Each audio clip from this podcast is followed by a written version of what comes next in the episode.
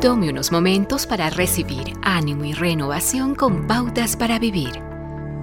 Roger Bannister, el atleta británico que fue el primero en correr una milla en menos de cuatro minutos, dijo, el fracaso es tan emocionante como el éxito, siempre que el esfuerzo haya sido absolutamente genuino y completo.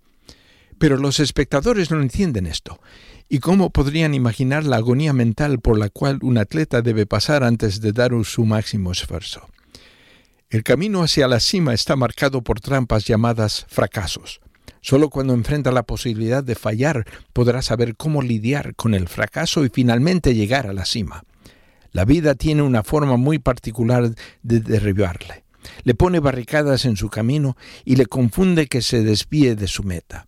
¿Cómo se defiende cuando parece que se avecina un fracaso en el horizonte? Cuando se enfrenta a una situación de fracaso, usted puede renunciar. La mayoría de la gente lo hace porque no pueden lidiar con el rechazo personal.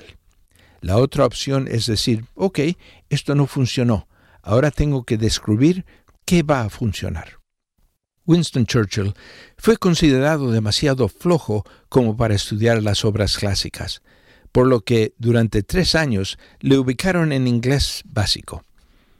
Esta asignatura fue dominada por Churchill. Más tarde en su vida sus palabras inspiraron a sus conterráneos durante la Segunda Guerra Mundial.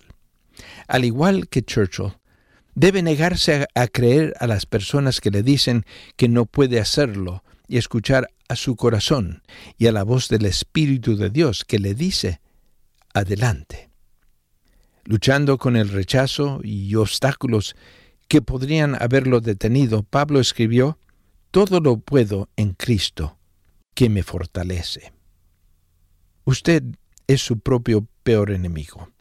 La verdadera prueba de su carácter se evidencia en lo que necesita para detenerse. Acaba de escuchar a Eduardo Palacio con Pautas para Vivir, un ministerio de Guidelines International. Permita que esta estación de radio sepa cómo el programa le ha ayudado. Acompáñenos en la próxima emisión de Pautas para Vivir. Gracias por su sintonía.